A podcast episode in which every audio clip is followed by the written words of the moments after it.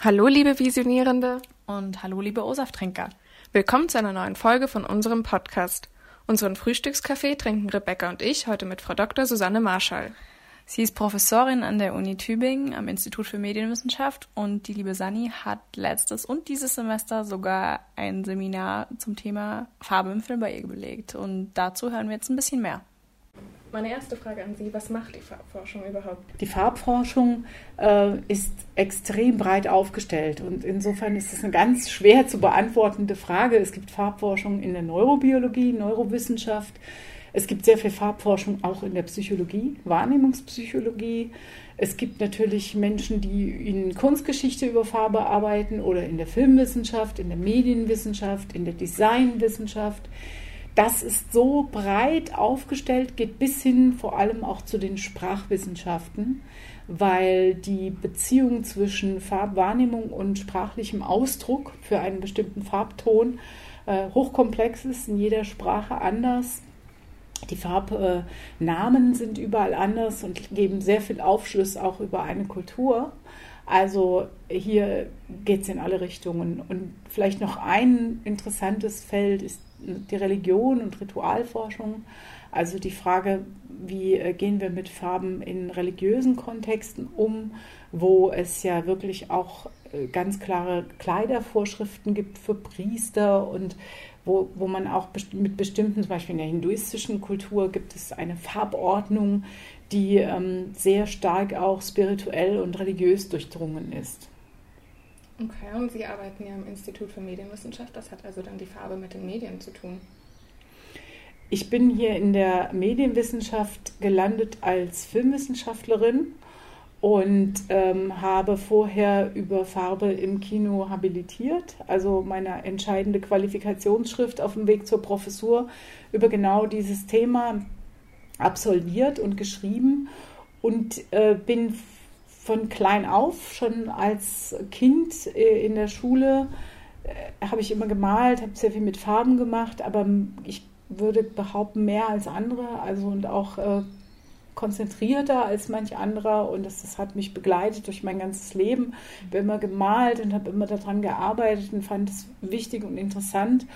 Und je mehr ich über Farben gelesen und nachgedacht habe, desto schwieriger wurden sie eigentlich für mich zu erklären. Also es ist ja wirklich ein wahnsinnig kompliziertes, tolles Phänomen, mit dem wir umgeben sind und das uns in der Orientierung hilft und so viele Funktionen hat. Und mit diesem ja, mit diesen vielen Vorstellungen und auch mit der Leidenschaft fürs Malen bin ich irgendwann während meiner akademischen Laufbahn auf die Idee gekommen, ich könnte über Farbe im Kino arbeiten. Und deswegen bin ich mit meinen Farben hier gelandet. Dann.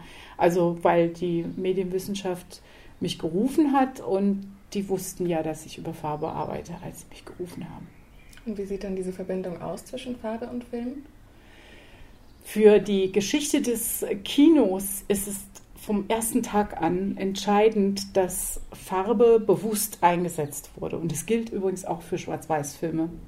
Also man hat für den Schwarz-Weiß-Film eine ganz spezielle Form des Set-Designs machen müssen. Man musste sich genau überlegen, welche Grauwerte entstehen im Filmmaterial, wenn man eine bestimmte Farbe einsetzt. Und diese Grauwerte entsprechen zum Teil nicht unserer Intuition.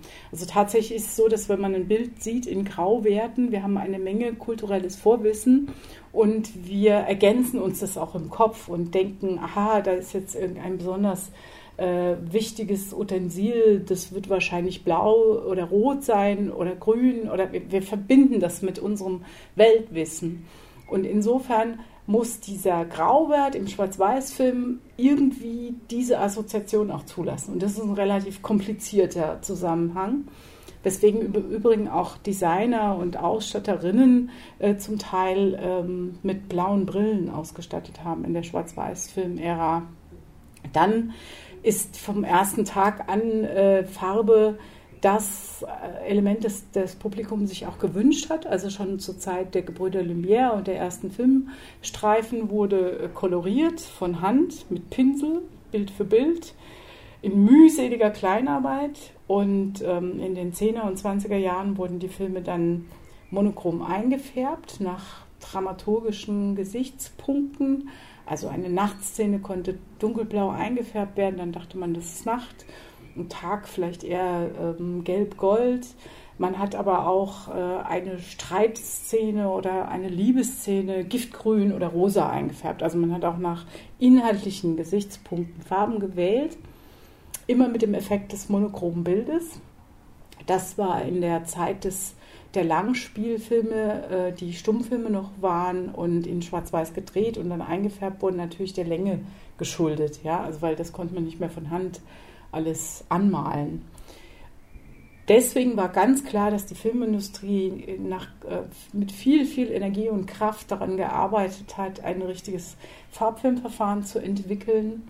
Und auf dem Weg hin zu den großen, erfolgreichen Farbfilmverfahren, sowas wie Technicolor, Aquacolor, dann äh, Fujicolor und was es alles gibt, und es sind alles komplett unterschiedliche Welten, hat man sehr, sehr, sehr vieles ausprobiert und auch vieles verwerfen müssen viel Geld gelassen, auch in den, in den äh, Forschungsarbeiten für die Farbmaterialien. Hat man denn da damals auch schon so ein bisschen drauf geachtet, ob jemand zum Beispiel farbenblind war? Hat man dann das mit einbezogen, wenn man sagt, okay, derjenige nimmt es dann so und so wahr? Also wenn ich jetzt einen dunklen Blauton setze oder einen Rotton setze, dass es anders wirken könnte? Also in der ähm, Filmdramaturgie ist nicht, dass ich je wüsste, dass ein Film sozusagen mit Rücksicht auf Farbfehlsichtigkeit äh, eingefärbt worden wäre. Ähm, Farbenblindheit, totale Farbenblindheit äh, funktioniert ja sowieso ganz anders und dann ist eh die Wahrnehmung auch sehr eingeschränkt und verbunden mit einer großen Helligkeitsempfindlichkeit für Helligkeit. Farbfehlsichtigkeit, das, was überwiegend nur Männer haben, also so um die 10 Prozent äh, äh, der Männer haben diesen, diesen Gendefekt und können den nicht ausgleichen, weil ihnen dazu das, ähm, das Pendant fehlt. Die sehen dann die Farben verschoben, also sehen einfach andere Farbtöne. Aber darauf hat bislang die Filmwelt noch keine Rücksicht genommen, soweit ich weiß. Wäre aber auch ein interessantes Experiment. Und wirkt sich wahrscheinlich auch ordentlich auf die Wahrnehmung dieses Films aus. Äh, zum Beispiel, wenn jetzt eine Liebesszene äh, rötlich eingefärbt ist, jemand das aber anders wahrnimmt.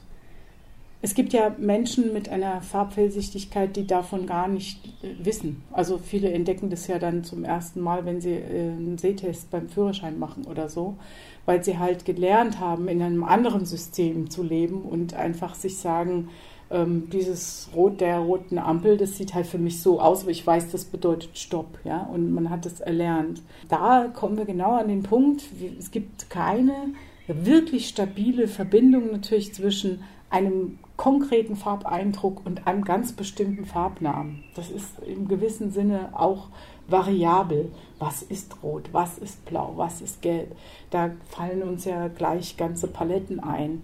Das heißt, man kann tatsächlich relativ lange durchs Leben gehen, ohne ganz genau festzustellen, dass man diese Problematik hat. Gehört dann die Erforschung von solchen Problematiken auch zu den Zielen der Farbforschung?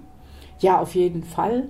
Also gerade in Tübingen, hier gibt es ein äh, Color Lab, das von Annette Werner betrieben wird, die auch eine habilitierte Kollegin in der Neurobiologie, Neurowissenschaft ist und sie untersucht in ihrem Farblabor äh, auch Farbfehlsichtigkeit, auch mit dem Ziel, das äh, eventuell kurieren zu können. Also da gibt es auch schon erste therapeutische Ansätze, wie man so eine Farbfehlsichtigkeit eventuell kurieren kann.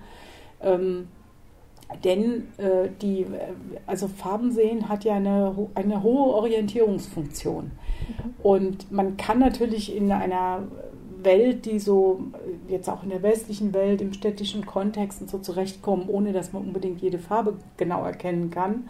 Aber schon in natürlichen Szenarien, unsere Vorfahren, die waren wirklich darauf angewiesen, irgendwann mal bestimmte Dinge zu erkennen. Was ist giftig? Ist jemand äh, erkrankt? Ja, Hauttöne zu interpretieren und so weiter.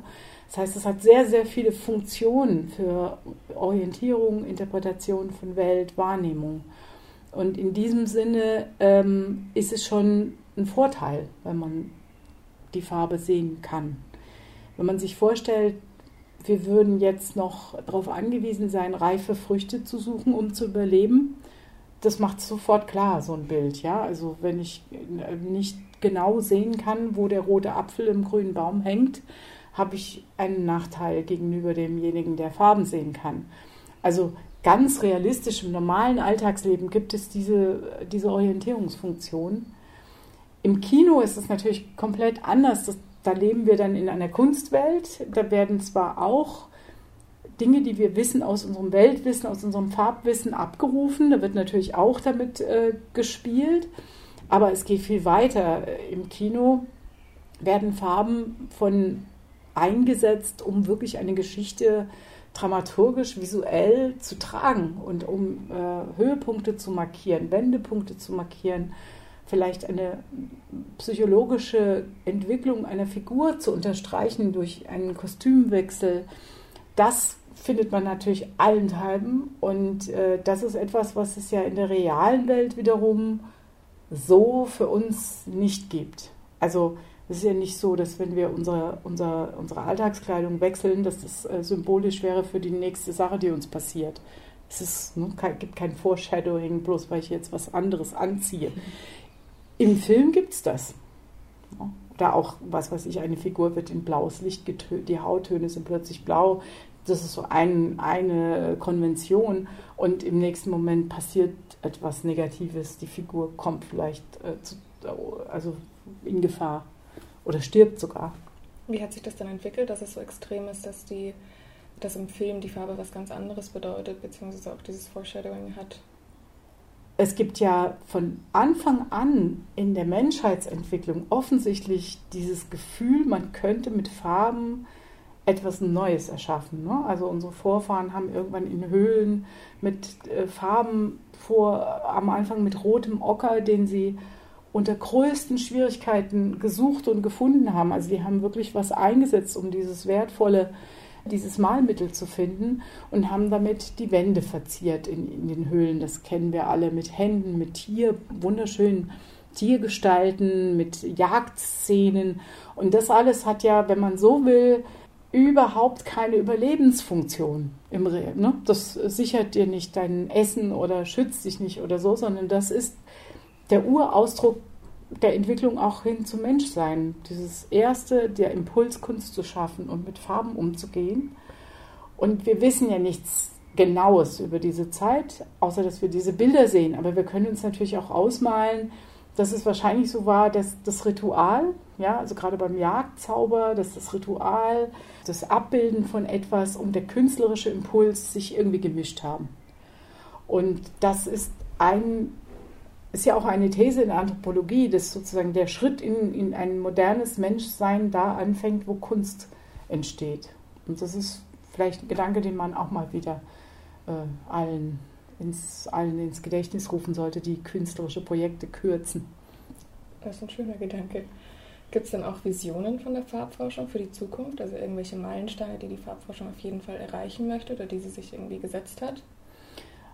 In unserer Gruppe hier in Tübingen äh, gehört zu den Visionen die Idee, dass wir die Verbindung zwischen emotionaler Reaktion und Farbreiz äh, ergründen wollen, also etwas stärker verstehen wollen, wie im realen Leben oder in der Kunst oder im Film, ähm, welche Moods entstehen, also Empfindungen, Atmosphären durch Farbszenerien, die auf den Menschen eine Wirkung haben. Und diese Verbindung zwischen Farbe, Raum, äh, Atmosphäre und meinem Wohl- oder Nichtwohlbefinden, äh, die spielt ja nicht nur im Kino eine Rolle, sondern eigentlich im normalen Leben an allen Ecken und Enden.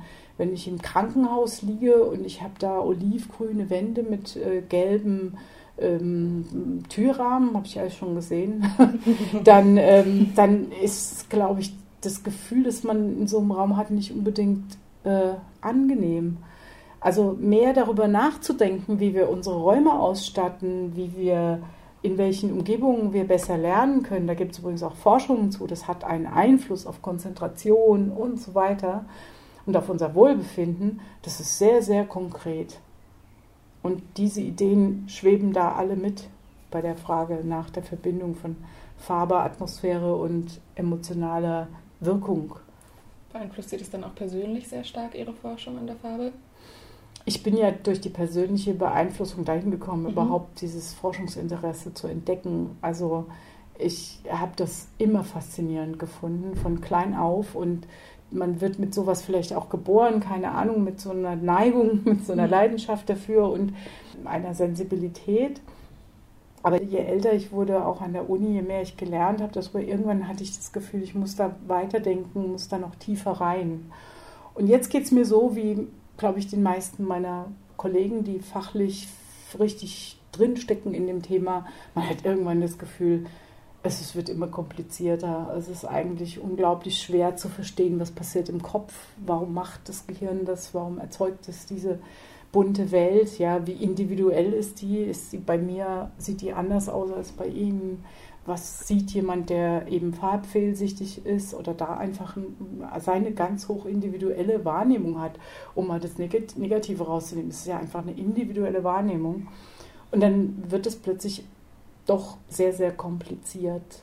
Und wenn man anfängt, auch über Lichtwirkungen nachzudenken in der Realität und auch vor der Kamera, mit der Farbe im Innersten verbunden ist Licht. Licht und Farbe gehören zueinander. Wir wissen alle, heute, dass ein Regenbogen uns zeigt, welche ähm, Wellenlängen eigentlich im Licht enthalten sind und uns vor Augen führt, nach einem Gewitter, nach einem Regen, dass es alle diese Lichtfarben, die ja besonders schön sind, besonders klar sind, dass die alle in unserem weißen Tageslicht drinstecken. Und das Licht hat fantastische Wirkungen. Und wenn man sich zum Beispiel ein Kantenspektrum nimmt und damit durch die Welt läuft und das so ein bisschen dreht und da durchguckt, dann entdeckt man plötzlich, wo überall sich Licht bricht und wie, äh, also ein Prisma nimmt, ja, und dann entdeckt man die Kantenspektren, dann entdeckt man irgendwelche Lichtwirkungen, die man mit dem bloßen Auge so gar nicht sieht. Aber durch das Prisma sieht man die. Und das sind Dinge, die immer mehr Fragen eigentlich aufwerfen. Es ist ja auch nicht so, dass in der Physik oder in der Chemie, also in den Naturwissenschaften, die Fragen über Farben geklärt werden. Das ist ja auch nicht der Fall. Es ist dann so, dass wenn Sie zum Beispiel jemanden sehen, der komplett schwarz gekleidet ist oder irgendwie farbenfroh gekleidet ist, messen Sie dem was bei? Sind Sie da so weit, dass Sie nebenbei analysieren? Also ich würde niemals von der Kleidung auf den Charakter eines Menschen schließen. Das verbietet sich für mich. Also ich will wissen, wer ist der Mensch, der mir entgegenkommt. Ich weiß aber auch, dass dieser Mensch ein Zeichen setzen will mit dem, was er tut. Ja, das würde ich. Also ob Sie mhm. da Ausdruck reinlegen, ob Sie da dann tatsächlich schon interpretieren. Ähm, also ich glaube schon. Der Mensch trägt gelb, also hat es dann auch irgendwie vielleicht auch ein bisschen unterbewusst äh, Einfluss, so wegen sonnig oder ist das so? Ich denke, was wir im Alltagsleben sehen können, äh, an, weil wir ja Zeichen setzen mit unserer Kleidung. Und wenn man, äh, sagen wir mal, zwischen den Geschlechtern, ich glaube, Frauen machen das einen Tick bewusster als Männer, auch wenn man so Umfragen macht und mit Frauen und Männern darüber redet, hat man den Eindruck, dass Frauen bewusster mit diesem Element Farbe und Form und Kleidung umgehen. Wir setzen damit ja Zeichen und ähm, kreieren irgendwie ein, eine, eine Ansicht von uns selbst, eine Idee für die anderen. Es ist nichts, was man einfach so macht, ne? eigentlich. Man kleidet sich ja auch für einen Anlass. Und das hat nichts damit zu tun, dass man sich verkleidet, sondern dass man vielleicht auch an einem bestimmten Tag ein Bedürfnis hat, sehr bunt und sichtbar zu sein und dass es aber auch andere Tage gibt, wo man denkt, nee, heute, da möchte ich eigentlich irgendwie eher in mein Mauseloch kriechen und da mache ich mich nicht so sichtbar. Also solche, äh, glaube ich, psychologischen Auslöser, vermute ich, gibt es bei jedem von uns. Und die nehmen wir wahr. Also die nehme auch ich wahr und ich nehme sie vielleicht schneller war, weil ich so trainiert bin, darauf Farben zu sehen, aber ähm, oder bewusster. Aber ich würde mich niemals, also ich würde nie diesen Schritt gehen zu sagen, ich weiß jetzt, was das für ein Mensch ist. Das meinte ich, ob sie da ja. auf so irgendwie reagieren. Ich kann nur sagen, ich habe jetzt jemanden vor mir, der gerade in diesem Moment, der überhaupt kein Problem hat, zum Beispiel mit unkonventionellen äh, Elementen an sich, die ihn auffällig machen. Und das kann die unterschiedlichsten Gründe haben, warum das jemand tut. Wir leben ja jetzt gerade in westlichen Kulturen nicht mehr in, ähm, in diesen Farbordnungen, also in Zuordnungen von Farben zu bestimmten Tagen, Tageszeiten, Religionen. Also es ist bei uns aufgeweicht. Jeder kann individuell tun. Und deswegen hat das natürlich auch nochmal eine andere ähm, hat es eine andere Bedeutung, je nachdem, wie ich mich kleide. Ja, dann die Frage umgekehrt, kleiden Sie sich dann bewusst oder merken Sie das an sich selber, dass Sie Farbe ganz bewusst einsetzen im Alltag? Also ich würde mir total wünschen, dass es in der, also in, in der Kleidungsindustrie interessantere Farben gäbe und schönere Farbkombinationen. Ich bin immer so ein bisschen verdrießlich. Ich bin niemand, der dauernd äh, shoppen geht, weil ich überhaupt nicht die Zeit und auch nicht bin da nicht so äh, interessiert so massiv. Aber ich merke, dass ich äh, mich unheimlich freuen würde, wenn ich dann losziehe, wenn es schöne Farben gibt. Und ich verstehe manchmal nicht, dass das nicht der Fall ist. Es gibt Phasen äh, in, in der, also so Modewellen, wo man denkt, oh Gott, wer war das denn? Und was ist, wer soll sich darin wohlfühlen? Und es ist irritierend. Es, vielleicht geht es noch anderen Menschen so, aber was ich tue, ist tatsächlich, dass ich morgens irgendwie intuitiv in bestimmte Kleider reinsteige, von denen ich denke, dass sie irgendwie was mit meinem Tag zu tun haben. Das mache ich schon. Also Farben oder nicht Farben, je nachdem. Und Sie hatten bei uns im Seminar ja auch angesprochen, wie wir zu Hause bewusst ähm, alles gestalten. Machen, haben Sie das zu Hause auch gemacht? Also ja. haben Sie Ihre Räume farblich? Ja. ja? Also ich habe ganz sicher, ist meine Wohnung farblich gestaltet. Ja? Äh, nicht wie in einem IKEA-Katalog, das mag ich überhaupt nicht, wenn alles so total passend ist und aus einem Guss, weil ich dann immer das Gefühl habe, es ist eine sterile Welt. Das ist natürlich auch wie bei, bei uns allen eine gewachsene private Welt, aber ich äh, habe, da sind viele Farben und ich finde interessant, dass oft, äh, wenn Leute zum ersten Mal zu uns nach Hause kommen, die sagen, irgendwie ist es schön hier drin und gar nicht so richtig auf den ersten Blick auf die Farben reagieren, sondern so das Gesamte sehen. Aber darauf wirklich auch, also es, es, kommt ganz oft vor, dass, dass wir Besuch bekommen, Leute sagen, oh, das gefällt mir, hier würde ich, hier ist gemütlich, hier will ich sein. Und ich glaube, es hat mit den Farben zu tun. Das ist dann auch eher eine unterbewusste Wahrnehmung. Mhm. Es ist, es ist etwas, was unmittelbar wirkt. Also ein Raum wirkt unmittelbar auf Menschen, wenn sie ihn betreten. Und dieser Wohlfühleffekt, äh, ob man ihn hat oder nicht, das ist schon etwas, glaube ich, was sehr, sehr direkt und auch nicht reflektiert, sondern einfach, das hat was mit einer emotionalen Reaktion zu tun. Ich konnte das ganz selbstverständlich nicht zu allen Zeiten meines Lebens zu tun, weil man halt auch Phasen hat, gerade wenn man studiert und hat wenig Geld und dann muss man gucken, dass man das alles improvisiert. Und dann ist es eine ganz andere Sache. Aber auch da kann man natürlich viel tun, wenn man will. Würden Sie sagen, schwarz und weiß sind Farben? Physikalisch gesehen sind es ja eigentlich Zustände, äh, äh, in denen sich entweder alles Licht additiv oder subtraktiv zueinander findet, also alle Farben.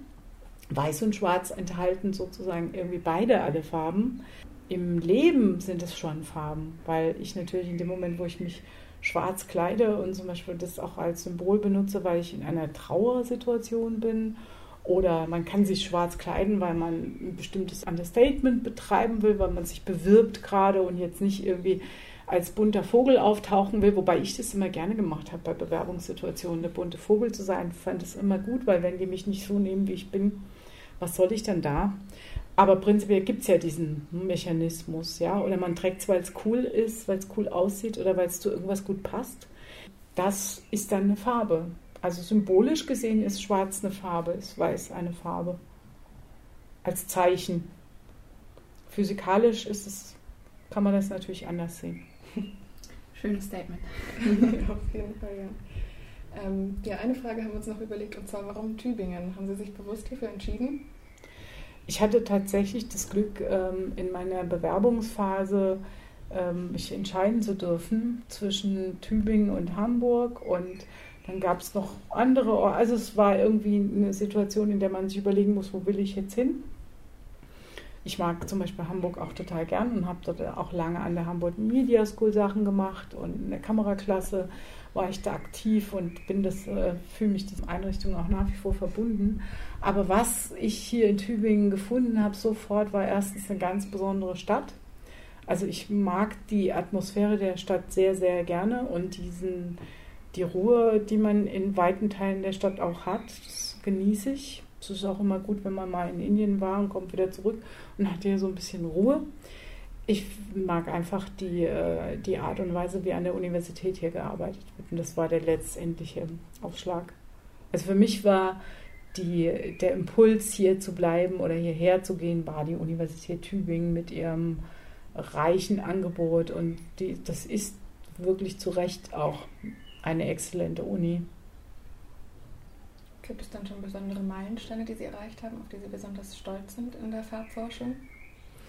Also ich äh, bin im Moment sehr begeistert davon, dass wir eine Gruppe von Menschen, Forschern hier zusammenstellen konnten und die sich gefunden haben, die wirklich interessante Ideen entwickelt haben. Und wir schreiben gerade auch an, äh, an bestimmten Antragstexten und äh, versuchen, ein Forschungsprojekt auf die Beine zu stellen. Also neben unserer Arbeit, die wir eh tun, dann als offizielles Forschungsprojekt. Ich freue mich darüber, dass wir ein Magazin entwickeln konnten, das online erscheinen wird. Also wir haben jetzt sehr lange auch gearbeitet an dem Konzept. Wir sind aber jetzt soweit. Das ist äh, alles eingerichtet. Wir haben die ersten zehn Texte bekommen von interessanterweise Universitäten aus der ganzen Welt, die wir jetzt bearbeiten. Und dieses Magazin heißt oder diese Zeitschrift heißt The Color Turn. Und das ist etwas, wenn wir das jetzt an den Start bringen, bin ich sehr, sehr froh und stolz darauf. Und generell ist es so, dass es mir gefällt, also dass ich es schön finde, dass in der Lehre meiner Meinung nach hier ein Gefühl für visuelle Kultur entstanden ist und äh, dass wir dieses Sehen lernen, trainieren und üben in bestimmten Seminaren, dass, ähm, dass sehr viel gestalterische Arbeit geleistet wird, über deren Professionalität ich oft verblüfft bin und wirklich mich sehr freue. Ich denke, dieser Ort ist auf allen Ebenen lebendig. Ob Lehre, Forschung. Also ich habe eher immer das Gefühl, dass es zu viel ist und ich nicht mehr weiß, wo ich jetzt lang soll, weil so viele tolle Sachen gleichzeitig ähm, da sind, die man machen könnte. Also und das ist einfach ein, ein kreativer Ort hier. Ja, das kann ich auf jeden Fall bestätigen. Also ich kann seit dem Seminar Filme nicht mehr normal schauen, weil ich immer mit dem Analysieren anfange. Und mittlerweile ich das auch meiner Mama schon bei. Die ist jetzt tatsächlich auch schon sehr begeistert. Also das ist auf jeden Fall ein interessantes Thema. Wenn man einmal da ähm, hinein in dieses Thema jetzt eingestiegen ist, merkt man natürlich, wie bewusst das alles auch gestaltet wird. Das ist, da ist ja hinter jedem Bild ein sehr klarer Gestaltungswille, weil Film ist in der Produktion so teuer im Normalfall ist eine so aufwendige Kunstform, da wird einfach alles auch durchdacht und geplant und an Feinheiten gearbeitet. Und wenn man einmal auch mit jemandem, der richtig gut ist im Color Grading, also in der Postproduktion einen Film nochmal nachbearbeitet, damit die Farben genauso sind, wie sie sein sollen für die Geschichte, das sieht man, wie genau, wie, wie punktgenau da gearbeitet wird. Und das sind Menschen, die eine, eine hohe Wahrnehmungsfähigkeit haben, die echt wirklich sensibel sind für diesen Punkt. Und die machen das, damit wir es auch sehen und empfinden. Und das ist etwas, was ich glaube, bereichert auch die Filmerfahrung immens. Als ich äh, angefangen habe in der Filmwissenschaft, war ich äh, immer völlig verblüfft im ersten Jahr. Ne? Ich bin ja Germanistin von Haus aus und Theaterwissenschaftlerin und bin dann in die Filmwissenschaft gewechselt zur Habilitation und hatte habe bei Thomas Köbner habilitiert, der, ähm, wenn er einen Film gesehen hat, den hinterher Bild für Bild nacherzählen konnte. Und im ersten Jahr habe ich gedacht, lieber Himmel, äh, wie macht er das? Und ich fand es so spannend, dass es das tatsächlich passiert, dass man das irgendwann kann. Ne? Also irgendwann war das bei mir auch so. Wenn ich heute ins Kino gehe, gehe ich da raus und sage, ja, nach zehn Minuten, da gab es doch diese Großaufnahme und die war so und so. Und dass, dieses, dass dieser Kopf, den wir da haben, sich so trainieren lässt, dass er Dinge sich merkt, man Wahrnehmungen plötzlich hat. Ich habe auch das Gefühl, man kann sich dann Sachen, man kann über das Farben sehen. Das ist so eine Frage, die ich für mich selber habe. Und über dieses bewusste Farben sehen, glaube ich, auch sowas wie Merkfähigkeit trainieren. Ich kann aber auch sagen, also ich habe sechs bis sieben Jahre lang im Kino gearbeitet und man darf sich alles umsonst angucken dann.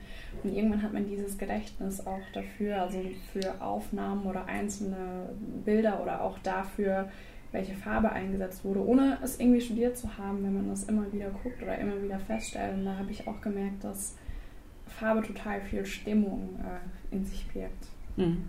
Farbe ist es mit der Musik zusammen ganz oft und den Sounds äh, ein zentrales äh, Element, mit dem Stimmung und Atmosphäre erzeugt wird.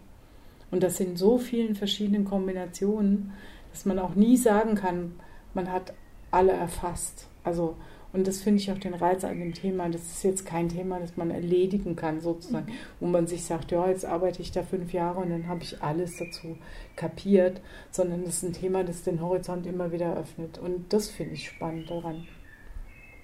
Also es gibt nicht so wirklich was in äh, die Zukunft und ähm, wo Sie irgendwie festmachen könnten, das wären Ihre Visionen oder haben Sie schon irgendwas, wo Sie sagen, darauf möchte ich auf jeden Fall darauf hinarbeiten, auch wenn dieses Feld eventuell nicht abzustecken ist? Doch, ich habe natürlich, habe ich meine Visionen dafür, was ich arbeiten möchte, wo ich dranbleiben möchte. Und äh, eine äh, vorhin auf die Frage hin, auf was, was mir Spaß macht, also wo ich mich darüber freue, einfach, dass wir es erarbeitet haben, ist, wir haben in Tübingen ja neben dem Farbforschungsschwerpunkt auch einen Forschungsschwerpunkt Animation kreiert zusammen jetzt mit, mit Erwin Feiersinger und Maike Urich und Rada Bieberstein und anderen, die hier mit uns zusammengearbeitet haben und äh, wollen wirklich äh, daran festhalten. Und für mich hat sich diese, war ganz klar, Animation ist, kam irgendwann in meinen Blick, genauso wie das indische Kino, natürlich über die Farben. Wenn man sich ein Leben lang für Malerei interessiert, kommt man auf irgendeinem Weg dann hin in, die, in den Animationsfilm. Und was ich mir wünschen würde, ist, dass wir in den nächsten Jahren noch viel weiter kommen in der Aufarbeitung dieser Geschichte des Animationsfilms und der damit verbundenen Stilgeschichte und auch mit dem Fokus auf den Farben. Also das ist meine Aufgabe, das zu machen für mich. Und da ist der Reiz natürlich sehr hoch, weil jeder Animationsfilm die Handschrift desjenigen trägt, der ihn gezeichnet, gemalt, animiert, äh, wie auch immer, mit welcher Technik auf die Beine gestellt hat. Das ist immer individuell. Also Fragen des Stils, des Bildstils sind in der Animation nochmal wesentlich schwieriger zu beantworten und auch zu systematisieren. Das kriegen Sie ja gar nicht mehr in ein Buch gepackt. Das funktioniert nicht. Das ist so viel. Und wenn man in die künstlerische Animation geht, kann man mit jedem Film, den man sieht, neue Farbwelten entdecken und neue Formen und neue Ideen, wie Bilder aussehen können. Also auch Bilder, die man so noch nie gesehen hat. Und das finde ich unglaublich schön, dass wir auf diesem Weg sind. Und das ist auch meine Vision, dass wir auf dem Weg so lange wie möglich bleiben und das ergründen. Das ist doch ein schönes Schlusswort, oder? Ja. Ja, dann vielen herzlichen Dank für das Gespräch. Danke Ihnen, dass Sie sich für Farben interessieren. Dankeschön.